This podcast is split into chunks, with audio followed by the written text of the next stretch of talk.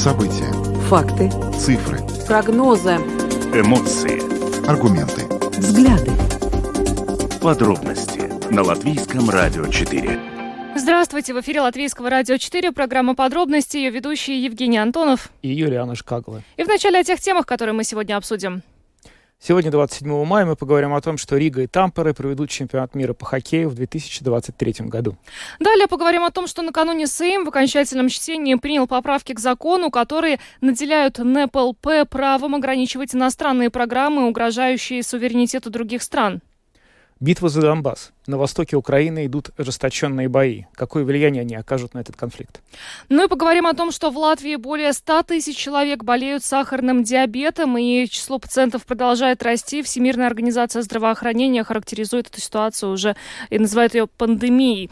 И э, добавлю, что видеотрансляция программы «Подробности» доступна на домашней странице Латвийского радио 4, lr4.lv, на платформе РусЛСМЛВ, а также в социальной сети Facebook на странице Латвийского радио 4 и на странице платформы платформы РусЛСМ. Слушайте записи выпусков программы «Подробности» на крупнейших подкаст-платформах. Наши новости и программы можно слушать теперь в бесплатном мобильном приложении «Латвия с радио». Оно доступно в App Store, а также в Google Play. Ну а далее обо всем по порядку. Подробности прямо сейчас – Программа «Подробности» на Латвийском радио 4. Начнем сегодня с хороших новостей. Рига и Тампере проведут в следующем году чемпионат мира по хоккею. Постановил Конгресс Международной Федерации хоккея на льду Финляндии. Ожидается, что чемпионат в Риге и Тампере в следующем году пройдет с, 8, с 12 по 28 мая. И сейчас с нами на видеосвязи генеральный секретарь Латвийской Федерации хоккея Вестер Скозиолс. Добрый вечер, господин Козиолс. Добрый вечер. Добрый вечер. Начнем с того, что я не Китай больше. Хоккейной федерации. Я просто являюсь вице-хоккейной федерации, но генеральным секретарем я уже больше не являюсь полгода уже. Да, простите, э, простите, спаси, да, спасибо за это замечание. А, господин Козелс, ну, безусловно, хорошая новость для Риги, и, а, ну, насколько я могу предположить, в принципе, а, все-то готово у нас уже, учитывая, что год назад Рига проводила чемпионат мира по хоккею, да? Ну, все готово со стороны э, инфраструктуры, да, у нас есть гостиница, да, у нас есть э, арена, где проводить, да, у нас есть тренировочный каток, но, в принципе, это все, потому что мы все-таки должны заниматься такими вещами, как э, финансирование этого чемпионата мира, мы должны набирать людей, которые будут работать, мы должны начинать э, думать, а какой у нас будет талисман, какой у нас будет, э, где у нас будет, какие билеты будем продавать, по каких ценах. Так что вся эта большая работа организационная впереди. Но самое главное, что у нас беспокоит больше всего, конечно, это необходимое финансирование для чемпионата мира. А какого рода средства, какой объем средств требуется и как вы планируете их привлекать? Ну, там, там довольно, довольно обычно, что во-первых, мы должны узнать до конца. Мы только что, буквально только что получили право это, это, это чемпионат провести. Буквально полчаса назад, 45 минут назад. Э, в понедельник мы начнем работать уже конкретно. Мы в понедельник встречаемся в Тампере, уже будет первая рабочая встреча с нашими коллегами из Финляндии, когда мы будем уже разговаривать, кто что будет делать, какие у нас будут э, департаменты, сколько будет людей работать и так далее. То есть мы должны сделать бюджет, сколько нам нужно денег. Это такая, такая первая задача, что, чтобы знали, сколько нужно делать, делать что нужно, сколько нужно денег. Потом, конечно, мы очень благодарны, в прошлом году тоже очень большой, очень большой э, помощь у нас была со стороны правительства. И в этом году мы тоже знаем, что без э, поддержки правительства, без города Риги мы это не, не сумеем сделать. И потом будем э, думать, где можно привлекать каких спонсоров. Но э, все равно получится, что денег потребуется меньше для проведения чемпионата мира в 2023 году, чем это было в прошлом году. Смотрите, я думаю, что денег будет чуть меньше, потому что у нас будет только одна группа, номер один. Но самое главное, на что мы надеемся, что у нас будет доходы, что мы надеемся на продажу билетов. Потому что 90, может быть, не 90, 80, 85% доходов в таких чемпионатах обычно и, э, организатор получает из доходов, из продажи билетов. Мы очень-очень надеемся, что эта вся э, пандемия закончится, и что мы сумеем э, продавать билеты.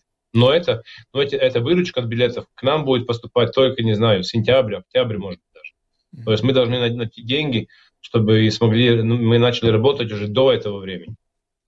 Но вы знаете, закончится ли пандемия или нет, это такая довольно э, сложный вопрос. Мы сейчас не знаем, и никто это на самом деле не знает. Есть ли возможности, есть ли какие-то, может быть, переговоры на тему того, чтобы провести чемпионат гарантированно со зрителями в зеленом режиме или как-то еще, но чтобы точно быть уверенным, что э, билеты будут продаваться, и зрители, болельщики хоккейные не только из Латвии, но и из других стран мира смогут рассчитывать на то, что они будут присутствовать на матчах этого первенства? Я уверен в том, что э, мы сумеем это сделать со зрителями, но пока говорить э, зеленый, синий, там, желтый или какой-то другой режим, я думаю, что очень-очень э, рано. Но, конечно, мы должны следить о том, что будет э, происходить в мире со стороны, с точки зрения здравоохранения и так далее. Но, но, в принципе, будем исходить из того, что у нас есть на сегодняшний день. На сегодняшний день, как вы знаете, мы имеем право продавать билеты в, полную, в полном объеме. Так что будем из этого исходить. А, ну, по той информации, которая сегодня доступна, получается, что в Риге пройдут матчи одной подгруппы и два э, четвертьфинала, правильно? Очень правильно. Да. Скажите, ну, получается, э, латвийская сборная будет играть э, в Риге, то есть здесь э, латвийским болельщикам есть чему порадоваться? Сможем мы наблюдать воочию эти, эти игры, эти встречи? Конечно, это вся, это вся суть того, что мы будем, у нас будет домашняя команда, это команда в Латвии, конечно, и поэтому мы хотим организовать, чтобы мы получили доходы, которые будут потом э, направлены на развитие хоккея в Латвии, потому что в прошлом году, как вы знаете, мы таких доходов не получили, потому что не было возможности зрителей э, получить на, на арену. Так что да, мы будем надеяться на то, что будут полные арены, и, конечно, сборная Латвии будет играть в лиге. Скажите, Ан, вот э, последний чемпионат мира, который вот буквально сейчас вот еще проходит в эти самые дни, но сборной Латвии не удалось пройти в э, следующую стадию, выйти из группы и пробиться в четвертьфинал. Есть ли основания рассчитывать, что следующее первенство нашей сборной удастся добиться лучшего результата? И какие, возможно, шаги надо предпринять уже сейчас, чтобы э, повысить вероятность такого варианта? Знаете, это, это больше вопрос относится, наверное, к тренерскому штабу. Э, мы, руководители федерации, ну, пытаемся не влезать э, в работу тренеров и не, не мешать им, наоборот, мы хотим им помогать. Но какая уверенность в том, что мы будем, э, мы попадем в четвертьфинал? У нас всегда, каждый год, мы очень такие оптимисты большие, мы каждый год едем на чемпионат мира с большой надеждой, что мы будем играть в четвертьфинале. Но я хочу заметить, что это очень поменялось последние 5, 6, 7 лет, потому что раньше мы ехали на чемпионат мира не выпасть из группы. Это была наша задача. Сейчас у нас задачи поменялись, сейчас мы едем каждый год. И, как я уже сказал, что мы большие оптимисты, мы всегда хотим выиграть э, определенное количество игр, чтобы попасть э, на четвертьфинал. Я думаю, что ничего не поменяется в будущем году. Мы тоже будем надеяться, что будем, будем играть в четвертьфинале. Но здесь родные стены должны помочь э, нашим спортсменам в этой ситуации. Как мы знаем, что это, это, это седьмой игрок на поле, болельщики, и к тому же наши местные болельщики очень-очень знамениты этим, и, и до сих пор э, Латвия является второй сборной после Финляндии, даже здесь, в Тампере, второй сборной по посещаемости э, игр. Даже, даже здесь мы являемся второй сборной э, после Финну. Ну, о стоимости билетов пока преждевременно говорить, да? Мы не знаем, это мы не можем сказать. Должны сделать бюджет. Э, мы буквально 45 минут назад только право да, проводить. Я понимаю. А, господин Козелос, ну еще один вопрос, а, который, ну, к сожалению, приходится все-таки, говоря о спорте, говорить и о политике. А, будет ли э, Рига настаивать на том, что э, по-прежнему э, Россия и Беларусь не принимают участие в этом чемпионате мира, который будет проводиться в том числе на территории э, Риги? А там какого отношения к городу, город Рига? Да. Нет, ну там ведь понятно очень, что группы на будущем году мы будем, мы узнаем, мы узнаем что, э, будем знать группы, и понятно, что не, не сборная Беларуси не будет играть в будущем году. Я знаю. То есть это уже понятно? Это уже понятно. Угу. Что ж, большое вам спасибо за интервью. Спасибо, что присоединились к нам а, по видеосвязи. Весторс Козелс, член Совета Международной Федерации хоккея, был с нами на видеосвязи. Еще раз благодарим вас и хороших выходных вам. Спасибо. Вам тоже. Я еще буду работать, но вам выходных. Спасибо, спасибо большое. Мы тоже еще будем работать. Да. Ну, действительно, хорошие новости. Э, к сожалению, в прошлом году не удалось э, поприсутствовать на играх э, чемпионата мира по хоккею, который проходил в Риге.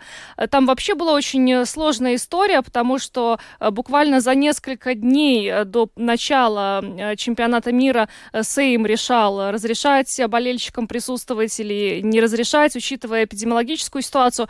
Но все-таки будем надеяться на то, что мы не будем в следующем году говорить уже о SARS-CoV-2 э, так, так, так, э, в таком э, контексте, что приходится запрещать какие-то мероприятия или ограничивать присутствие зрителей, потому что действительно очень хочется побывать на этом чемпионате мира, Но учитывая, что... Тогда не было такого уровня вакцинации, как сейчас. сейчас да. Латвия по уровню вакцинации от ковида одна из ведущих стран Евросоюза, и, наверное, теперь уже точно совершенно в зеленом режиме уж точно провести турнир будет можно. Я очень надеюсь на это тоже, чтобы зрители смогли, чтобы такой матч, как матч с Канадой, который был на прошлом первенстве, смогли видеть не только журналисты и приглашенные лица, но и все зрители тоже насладиться.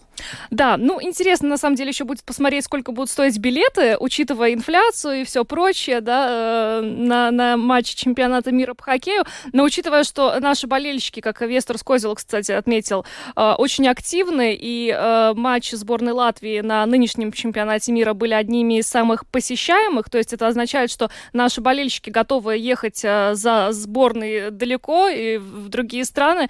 Э, судя по всему, поэтому и э, можно предположить, что арена будет полной в следующем году в Риге. Будем надеяться на это. Да, но мы двигаемся дальше. Да. Наша следующая тема о том, что в четверг Сэм Латвии в окончательном чтении принял поправки в закон об электронных СМИ. Они наделяют Национальный совет по электронным СМИ правом ограничивать иностранные программы, которые угрожают суверенитету других стран. Сейм предоставил Совету право ограничивать распространение иностранных аудио, аудиовизуальных программ, которые подрывают или угрожают территориальной целостности, суверенитету или национальной независимости другой страны. Но о том, насколько это решение повлияет на блокировки существующих телеканалов, которые распространяются на территории Латвии, а также вообще как это соотносится с принципами свободы слова, мы сегодня побеседовали с заместителем председателя комиссии Сейма по правам человека и общественным делам Борисом Целевичем как ни парадоксально, но свобода слова э, не запрещает, а наоборот защищает такие вещи, как пропаганда, сознательное распространение лжи, фейки и так далее. С точки зрения вот этих базовых классических документов, там той же Европейская конвенция прав человека, э, все это тоже защищено свободой слова. То есть, грубо говоря, человек имеет право врать. Но сегодня мы видим, как, насколько высока цена э, вот такого сознательного распространения дезинформации э, в нынешних условиях. Мы видим, что в значительной мере именно за счет вот такой сознательной пропаганды дезинформации обеспечивается поддержка российским обществом войны в Украине. И цена это конкретные человеческие жизни. Поэтому ну, очень тяжело мне, как правозащитнику, который там э, всю, всю свою профессиональную жизнь защищал базовые принципы, включая свободу слова, и тяжело признавать, но сегодня для спасения человеческих жизней, для защиты прав человека, вот эта свобода вещания действительно нужно каким-то образом больше ограничивать. Правда, конечно же, очень многое зависит от того, насколько добросовестно эти ограничения будут применяться. Тут, честно говоря, учитывая предыдущую деятельность Совета, у меня нет полной уверенности, что они не будут интерпретировать эту норму упрощенно. Например, просто заведомо исключать все, что на русском. Но будем стараться осуществлять какой-то парламентский контроль, как-то следить за этим процессом. И, в общем, ну, то есть процесс опасный, сложный, но, боюсь, к сожалению, необходимый. Был начат вот этими поправками. Вот вы сейчас сами обозначили, что есть такое определенное противоречие между э, принципами свободы слова, которые вы, в частности, всю жизнь отстаивали, и нынешней ситуацией, когда э, общество, которое руководствуется принципами свободы слова, фактически не защищено от манипуляции этими принципами, когда они используются для проведения каких-то пропагандистских действий и всего остального. Как вам в перспективе видится решение этой проблемы? Потому что вот вы сейчас, э, вы несколько раз сказали, что сейчас такая ситуация, такая обстановка, но ведь э, проблема с пропагандой, она началась не только сейчас, во время войны, она была и до этого, там, вспомним пандемию ковида хотя бы. Как в перспективе вообще можно с этим будет справиться? Можно ли будет решить проблему с пропагандой, не э, уничтожив или сильно не нарушив право на свободу СМИ, на свободу высказываний? Ну, в теории, как бы, правильный ответ – да, конечно, это связано с распространением медийной грамотности, того, что называется с э, то есть э, магистральное направление – это научить потребителя информацию, то есть там всех людей критически воспринимать информацию. Сейчас это уже достаточно многими делается. Есть учебные курсы в университетах и кое-где в школах. Действуют так называемые факт-чекинговые проекты, которые не только показывают, э, какая информация правдива, а какая ложная, но и как читатель, зритель, слушатель сам может отличить э, правдивую информацию от ложной. Но, конечно, это очень долгий, очень сложный путь. И это ну, такое светлое будущее, к которому мы, может быть, когда-нибудь придем, когда э, большинство людей будут способны критически воспринимать информацию. Но до этого еще дожить надо, что называется. А до тех пор боюсь, что действительно ограничения неизбежны сколько это именно та ситуация, когда происходит злоупотребление правами человека, в частности, Европейская конвенция тоже это оговаривает. То есть формально, как бы используя свои права, на самом деле э, многие действуют против э, духа и буквы э, Конвенции по правам человека, и, и эти действия приводят именно к ограничению и к серьезному ущемлению прав других людей. И тогда права действительно необходимо ограничивать. Поэтому да, боюсь, что сейчас стратегическое направление это все большее ограничение э, свободы высказывания, хотя с другой стороны но это не так просто сделать, поскольку развиваются технологии. Ну, практическая возможность реализации таких ограничений – это э, совсем отдельный вопрос. То есть я бы с удовольствием об этом поговорил, но, наверное, как-нибудь в другой раз. Ну, наверное, вот последний вопрос, который касается Латвии, потому что сейчас получается, что Латвия, она, ну, как бы на переднем крае этой вот борьбы с пропагандой, потому что количество пропагандистских ресурсов, которые вещают на русском языке, чрезвычайно велико, и они оказывают очень сильное влияние не только на жителей э, России, но и на русскоязычных жителей Латвии. Вот для того, чтобы это это влияние снизить, были приняты некоторые решения, в частности, ограничено вещание телевидения. Но сейчас мы видим, и я слышу в ваших словах, что эти, эти манипуляции пропагандистские могут продолжаться. Означает ли это, что Латвия на очень длительное время отказывается от э, возможности вещания русскоязычных каналов, которые русские, э, российские каналы? Ну, это сложный вопрос. На самом деле, э, моя позиция очень простая, я ее неоднократно высказывал. Запретами э, проблему пропаганды не решишь. Ограничить пропаганду только за счет ограничений невозможно. И это как бы не только моя точка зрения, это все профессионалы так говорят. Единственная возможность эффективной борьбы с пропагандой, это наряду с ограничениями предлагать другой альтернативный качественный контент – борьба идей, вот это важно. И, к сожалению, с этой точки зрения, я считаю, что э, политика Латвии э, неумная и скорее направлена на пользу именно российской пропаганде. Потому что э, реально, наоборот, э, все направлено на то, чтобы по максимуму ограничить контент на русском языке, производимый в Латвии, После 2014 года, после аннексии Крыма, вроде были какие-то попытки создать, там, расширить вещание на русском, но как-то это опять все очень быстро скукожилось. И особенно сейчас, вот, э, особенно во время пандемии, когда ну, происходило активное субсидирование частных э, медий, ну, в общем, русскоязычным там досталось совсем чуть-чуть по большинству направлений. Там просто поддерживались, государственные субсидии получали только медиа на латышском. Поэтому тем самым мы сами стреляем себе в ногу. Если как бы вот это э, достаточно странная концепция, что лояльно русский должен смотреть там латышское телевидение. Ну, так это не работает, это так не бывает. И мы сами дарим и отдаем свою э, э аудиторию, в общем-то, своим идеологическим противникам, ее российским пропагандистам. Поэтому, э, к сожалению, вот э, правительство, нынешняя коалиция, с одной стороны, как бы не могут этого не понимать и не признавать, с другой стороны, ну, очевидно, влияние догматиков, националистов этой коалиции слишком сильно для того, чтобы какие-то решения принимать. Э, я очень рад, что развивается вещание на ЛСМ, вот Латвийское радио. Далее, но тем не менее, и у вас ресурсов намного меньше, чем вообще ответственное государство должно было бы обеспечивать. Поэтому, конечно, в общем, в значительной мере вот эта политика, которую проводит и Совет, и, и в значительной степени коалиция под влиянием националистов, это политика капитуляции э, перед российской пропагандой. Пока мы этого не пересмотрим, эту политику не пересмотрим, мы будем проигрывать. Есть ли ощущение, что эта политика, этот подход может начать меняться вот э, в свете последних событий, которые февральского нападения России на территорию Украины, что, возможно, уже вот э, этой осенью, когда будет обсуждаться бюджет на будущий год, будут приняты какие-то решения вот в ту сторону, о которой сейчас вы говорите?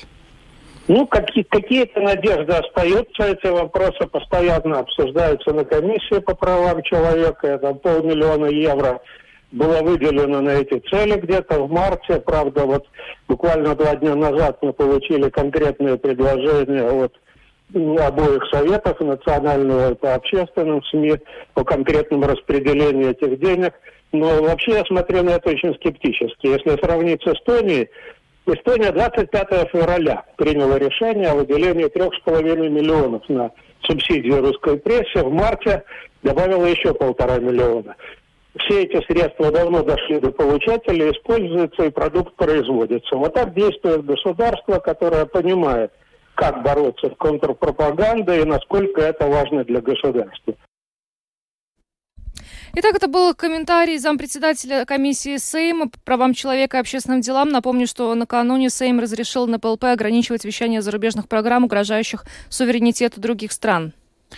Ну а мы двигаемся дальше, и наша третья тема и станет разговор про войну на территории Украины. Там сейчас происходит битва на Донбассе. Ожесточенные бои идут на территории восточной части Украины. Мы помним, что более месяца назад Россия заявила, Россия заявила о том, что она меняет цели военной своей операции, как это называется официально с точки зрения России, и а, были выведены войска с северной части страны, от Киева, Чернигова, и почти все эти силы были переброшены на, восточ... на восточную часть Украины. И вот э, в настоящие дни, буквально последние одну-две недели, российская армия продолжает свое наступление на Лисичанск и Северодонецк. Это ключевые города на вос... восточной части Донбасса. Предполагают многие военные аналитики, что контроль за этими городами позволит России установить более Э, лучше контролировать и как э, Луганскую территорию высшей Луганской области, так и Донецкой области, так называемой Народной Республики. А, говорить обо всем об этом мы сегодня э, пригласили израильского военного эксперта Давида Гендельмана, который с нами сейчас на телефонной связи. Добрый вечер, господин Гендельман. Добрый вечер. Uh, ну, хотелось бы первый вопрос вам, спросить, вам задать такой. Что сейчас на самом деле происходит на востоке Донбасса? Действительно ли Россия Э, за последние дни добилась какого-то ощутимого перевеса военного, или это не так? Ну, по поступающей информации мы видим, что действительно э, наступление ведется медленными темпами, но тем не менее идет. И занят э, Светлодарск, и вчера была информация, что э, российские войска заняли Лиман, и дорога Северодонецк, если не перерезано, то как минимум уже контролируется огнем. То есть, в принципе, да, хотя и медленными темпами, но российские войска продвигаются. Как вам кажется, почему э, это стало возможным э, для российских войск, учитывая, что э, украинская армия продолжает получать вооружение от стран Европейского Союза и стран блока НАТО, тем временем как многие эксперты заявляли об отсутствии ресурсов у России для достижения своих задач на территории Украины? Ну, прежде всего, с Запада пока не поступает э, только вооружение в таких больших количествах, чтобы решительным образом изменить ситуацию в свою пользу. Э, в плане огневой мощи у российской армии по-прежнему преимущество, тем более преимущество в авиации. У украинской армии общее преимущество в живой силе, но проблема, что украинская армия вынуждена э, размазывать свои силы по всему длинному фронту. Они держат э, силы и на севере, и на юге. И поэтому россияне, несмотря на то, что в целом группировка вторжения меньше украинской армии, на направлении главного удара не могут э, сосредоточить достаточно сил для локального превосходства. Именно это они сделали именно в этом северо-восточном районе на Донбасском фронте. А вот э, говоря о том, что сейчас происходит, и вот видя это наступление, которое вот вы тоже наблюдаете как эксперт, а, Какое у вас ощущение, что цель этих, этих действий – это действительно установление контроля над э, территорией Донецкой и Луганской областей, так называемыми народными республиками, или вот эта группировка мощная, которая собралась российская на востоке страны, после того, как она выйдет на границы вот этих вот ДНР, ЛНР, так называемых, будет продолжать свое движение дальше и будет двигаться в сторону Одессы, Николаева, может быть, даже Киева? Ну, тут смотреть надо поэтапно. Сейчас э, мы явно видим э, стремление выйти на границы Луганской области. После этого следующая цель, э, видимо, будет выход на границы Донецкой области, но это уже более сложная задача, потому что территория Донецкой области, которая все еще контролируется Украиной, гораздо больше, чем тот небольшой кусок Луганской области, который до сих пор был до Украины. После этого будет зависеть от того, какими темпами и с какими потерями будут выполнены эти две задачи. В принципе, мы сейчас видим на юге тоже происходит движение, там в числе Запорожской области и Херсонской области. Так что если эти задачи на востоке будут выполнены, то российская армия вполне может перейти действиям как на юге, так теоретически на севере, но на север понадобится дополнительная переброска сил для каких-то крупномасштабных действий. Пока мы там на севере не видим значительных российских группировок. Но от чего будет зависеть вот э, в данный момент? Будут выполнены эти задачи или нет? То есть, опять же, от поставок э, вооружения украинской армии? Э, в первую очередь, да, потому что, как мы видим, продвижение российской армии обусловлено тем, что они создали превосходство в огневой мощи, поэтому, чтобы как минимум частично это компенсировать, должны быть резко увеличены поставки тяжелых вооружений из Запада. Понятно, что даже если мгновенно это не будет сделано, это будет сделано в какие-то ближайшие недели, то это еще можно успеть что-то сделать э, до того, как э, российская группировка выполнит полностью свои задачи. Вы могли бы конкретизировать? Потому что разговоры о том, что западные страны обещают тяжелые вооружения Украине, они на самом деле идут очень давно и называются разные наименования оружия, и легко запутаться в этом всем. Вот если как-то отфильтровать, поставку каких конкретно вооружений вот сейчас в наибольшей степени нужна Украине для того, чтобы переломить ситуацию в этом конфликте на востоке страны, и кто именно эти вооружения должен поставить? Ну, прежде всего, речь идет об огневых средствах э, сухопутных войск, как э, залповые системы, как э, ракетные системы залпового огня, в том числе американские МЛРС, так и, в принципе, и ствольная артиллерия, те же гаубицы М777, которые были поставлены.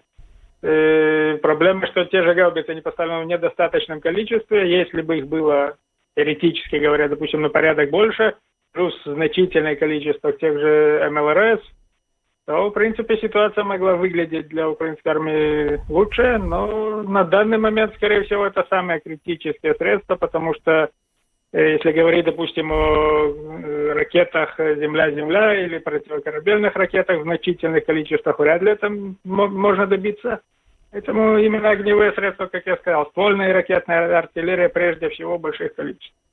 Но правильно ли я понимаю, э, что при всем при этом вы не видите сейчас э, на данном этапе возможности э, у российской армии возобновить наступление на Киев, да?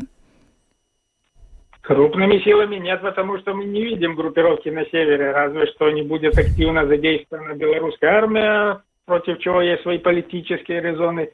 На Киев, скорее всего, как это выглядит сейчас, возможно, это будет потом. Прямо сейчас э, круп, крупно, крупномасштабных действий на севере в районе Киева нужно перебросить туда дополнительные силы, которых, видимо, сейчас там нет. Довольно много говорилось о том, что целью действий российской армии на востоке Донбасса является окружение группировки вооруженных сил Украины, которая там, в общем, давно стоит, которая хорошо профессионально обучена, подготовлена. И вот сейчас часть этой группировки или полностью может оказаться в клещах из-за того, что Россия Э, получает определенные преимущества на поле боя. Как сейчас должна действовать Украина вот э, в этой, потому что тоже, опять же, разные аналитики дают разные оценки. Одни говорят, что нужно наращивать э, потенциал защитный и пытаться отстоять эту территорию, другие предлагают просто увести всю эту группу куда-то дальше и начать оборону в другом месте. Какова ваша точка зрения? Ну, со стороны я бы не стал советовать, потому что, во-первых, только у командования украинской армии есть вся полнота информации, Э, эксперты со стороны по определению имеют только часть информации, которая частично может быть неверной. И, во-вторых, э, тот, кто принимает решение, принимает на себя ответственность. У каждого из этих шагов оставить группировку там, постараться ее усилить, если она потом все-таки попадет в окружение, ответственность будет на командовании. Для отвести силы тоже ответственность э, на командовании, поэтому тут э, чисто технический профессиональный совет не так важен, как принятие на себя ответственности, как мы все понимаем, это будет не чисто военный шаг, как оставить, так и отступить, как и в первую очередь военно-политический. Поэтому командование украинской армии и политическое руководство Украины должно все это учитывать и помимо чисто экспертных оценок э, обстановки в конкретном районе. А как вам кажется, учитывая вот э, тот факт, что э, России очень э, тяжело дается дальнейшее продвижение на востоке Украины, а Украине не хватает сейчас э, э тяжелого вооружения. Но насколько может затянуться эта война? Ну, сейчас, как мы видим, э, российская армия, несмотря на то, что у нее нет каких-то больших стратегических ресурсов в стиле огромных советских армий, которые Советский Союз мог бы бросить на фронт, стратегических ресурсов таких в отсутствие тотальной мобилизации у них нет – но на том уровне, на котором есть еще какое-то время, какое-то количество недель как минимум, это вполне может продолжаться в том же темпе.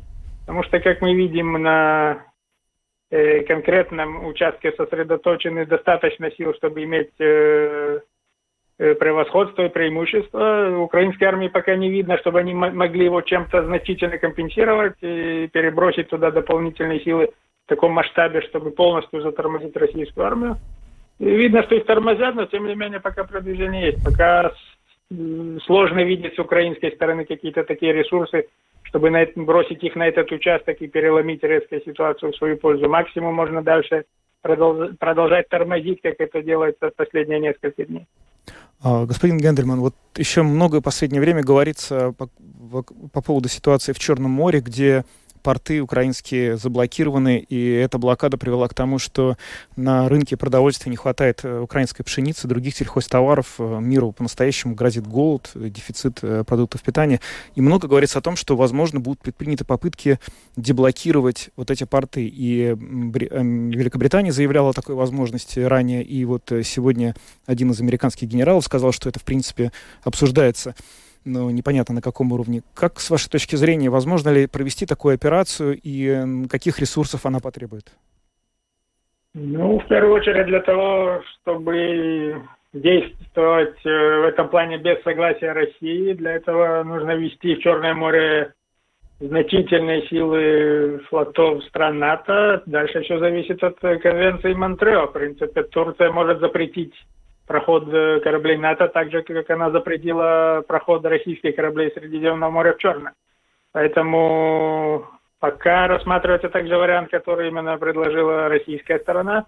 И говорят, со своей стороны, возможно, на, в обмен на снятие санкций мы сами разблокируем порты и позволим гуманитарный вызов, вывоз продовольствия. Но это понятно, что это в первую очередь политический шаг э, в том плане, если начнется какой-то диалог с Россией, они могут выторговать на этом снятие санкций.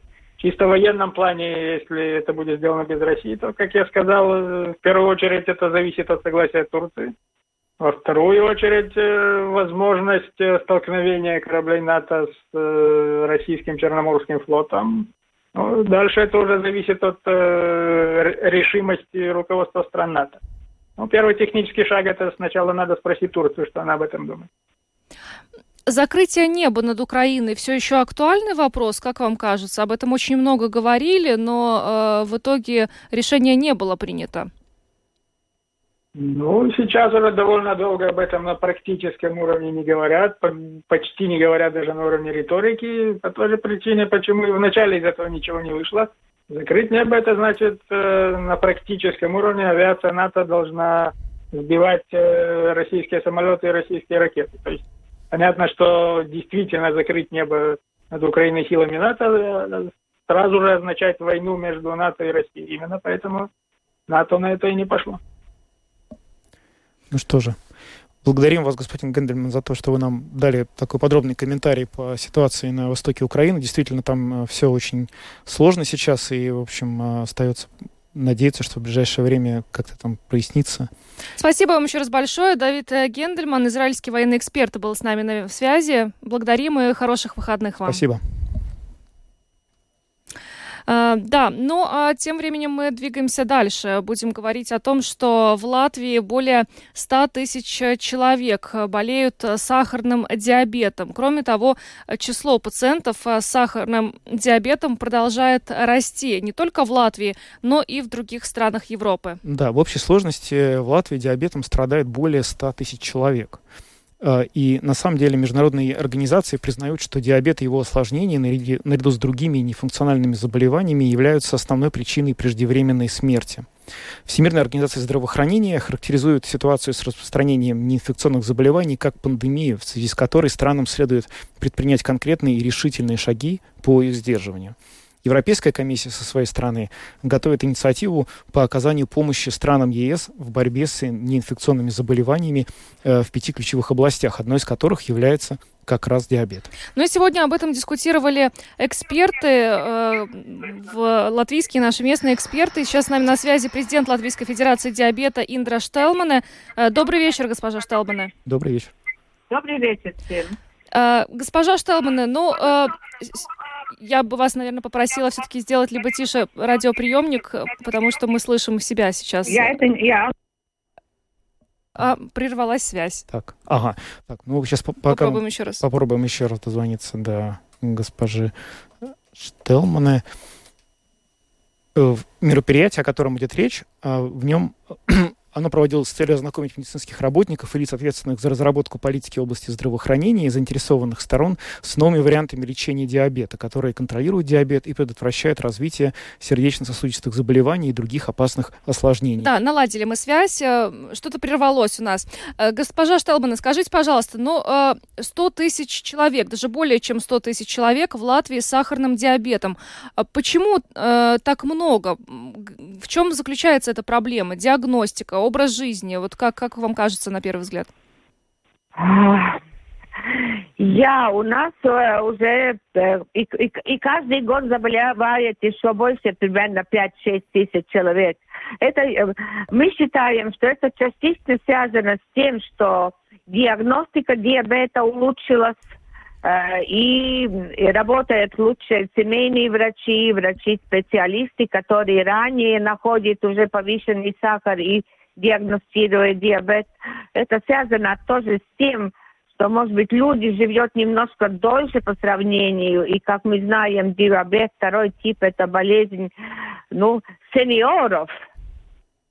А, и третье, почему, как бы, и более молодые заболевают, это то, что э, второй тип диабета это связан с ожирением, с лишним весом.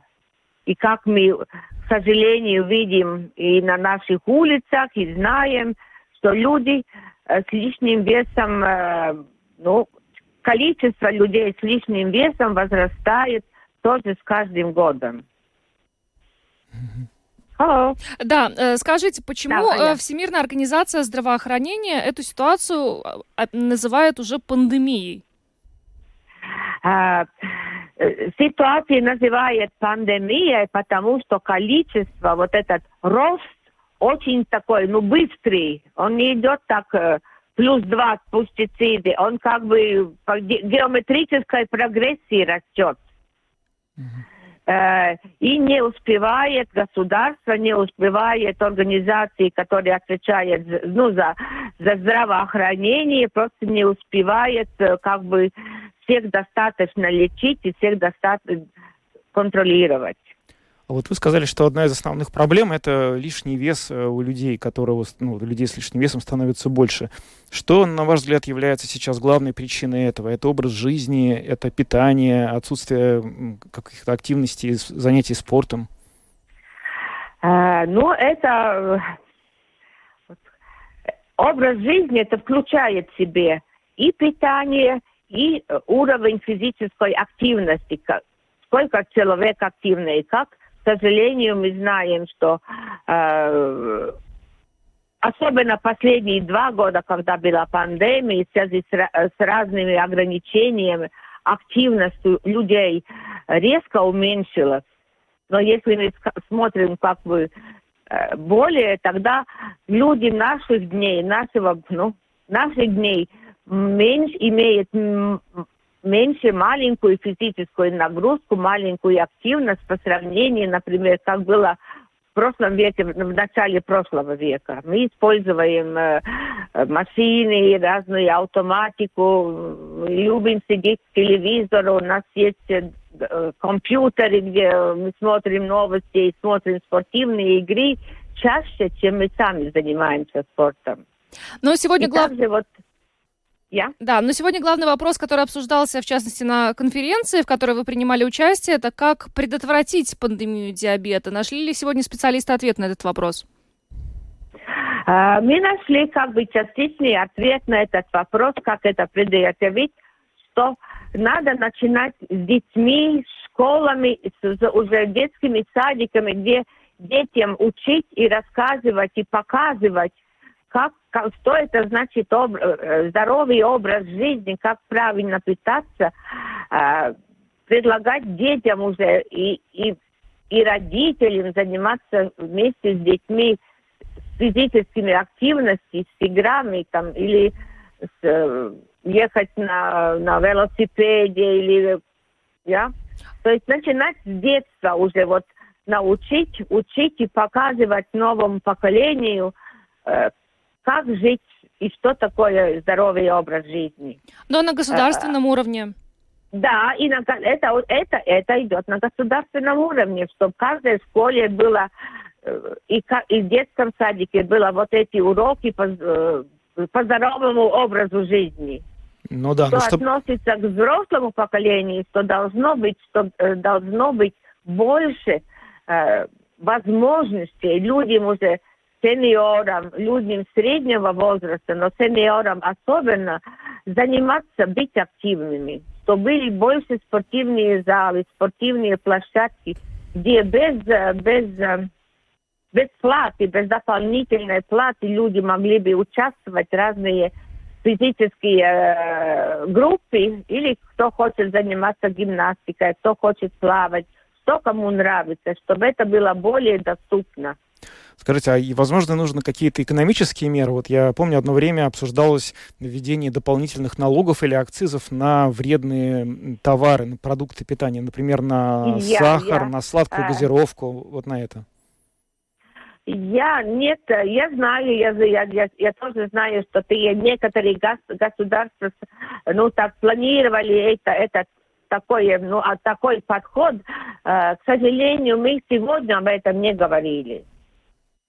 Но э, и у нас да, как бы вы оценили доступность э, медицинских услуг для людей с диабетом? Есть ли здесь проблема в Латвии? Потому что у нас в принципе есть проблемы с доступностью медицинских услуг. Что относится людей уже, которые болеют диабетом и которые э, ну, уже зарегистрированы, то у нас э, есть много, э, у нас есть, ну, как говорится, много хорошего что можно использовать и как можно лечить и контролировать диабет. Но, к сожалению, сами ну, такие новые технологии еще не, не вошли в Латвию. И также некоторые медикаменты, которые уже в последние годы имеют э, э доказательства, что они эффективны, они уменьш... эффективны по уменьш... нормализации сахара крови. эффективно имеет по, э, помо, помогает людям уменьшать лишний вес, который, как говорится, способствует ухудшению диабета и который, и который имеет еще дополнительные такие, ну, благи, да, они э, уменьшают риск сердечно-сосудистых заболеваний. Э, медикаменты имеются в Латвии, они называются ГЛП-1 аналоги, но у них в компенсированном списке есть большие ограничения. И мы сегодня как раз говорили, что эти ограничения должны сняться, э, и чтобы люди э, своевременно могли получить эти медикаменты и, э, как говорится, улучшить свой контроль за диабетом, улучшить свою, свою здоровье и предотвратить компликации диабета. Ну а диагностика? Диабет... Для больных вот первым типом диабета очень нужны новые технологии для контроля. И новые технологии для контроля сахара в крови есть это э, сенсоры, как мы их называем, которые меряют сахар и свои, э, прикреплены маленькие такие аппаратики, если можно сказать, прикреплены к руке или на, на живот. И на телефон или специальный читатель э, человек все время можно, как говорится, проверить или следить, как колебается, как меняется сахар крови там, до еды, после еды, во время физической нагрузки и так далее. Вот эти тоже недоступны для наших взрослого поколения с первым, с первым типом диабета, э, но они очень важны, они уменьшают э, количество и низкого сахара предотвращает таких тяжелых гипогликемий, гипогликемических ком. Э, и в наших соседних государствах, в Эстонии и в Литве, эти сенсоры, эти вот системы уже включены в, комп- э, систему компенсации государства. Это как раз та самая диагностика, да, которая необходима для того, чтобы определять э, заболевание. Нет, они не для диагностики, они для контроля, чтобы человек с первым типом диабета мог следить мог следить за своими колебаниями сахара. И таким образом он может и, э, с помощью инсулина, с помощью лекарств добиться, чтобы сахар, уровень сахара колебался в пределах нормы и предотвратить любые компликации диабета. В общем, э, также еще есть над чем э, работать э, в этом плане. Есть над чем работать. А также у больных с диабетом очень нужны, поскольку это болезнь связана с питанием. И первый тип, и второй больные вторым типом диабета должны много знать о питании, о еде, о продуктах. И мы считаем, что люди с диабетом, э, государство должно оплачивать специалиста по питанию, у нас в университете э, ну, у нас есть много хороших специалистов по питанию, и просто надо использовать этот ресурс и для больных с диабетом. Что ж, большое вам спасибо за то, что рассказали о ситуации в Латвии. Индра Штелман, президент Латвийской Федерации диабета, была с нами на связи. Еще раз благодарим вас и хороших выходных. Спасибо вам. Спасибо и вам спасибо. Спасибо. Напомню, что э, сегодня эксперты э, в Латвии дискутировали о том, как решить э, вопрос с пандемией диабета. Мы привыкли к тому, что пандемии, о пандемии мы говорил в контексте распространения COVID-19, но Всемирная организация здравоохранения и ситуацию с сахарным диабетом уже тоже называет пандемией, потому что число людей с этим диагнозом растет в геометрической прогрессии, как нам рассказала сегодня Индра Шталмана. Да, это не то заболевание, которое прямо вот можешь заразиться и потом лежишь. Как с ковидом, здесь все гораздо медленнее наступает. Поэтому, конечно, оно и опаснее. Ну что ж, мы на этом завершаем программу подробности. С вами были Евгений Антонов. И Юлиана Шкагла. Звукооператор Регина Безень, а видеооператор Роман Жуков. Всем хороших выходных и встретимся уже в понедельник. До свидания.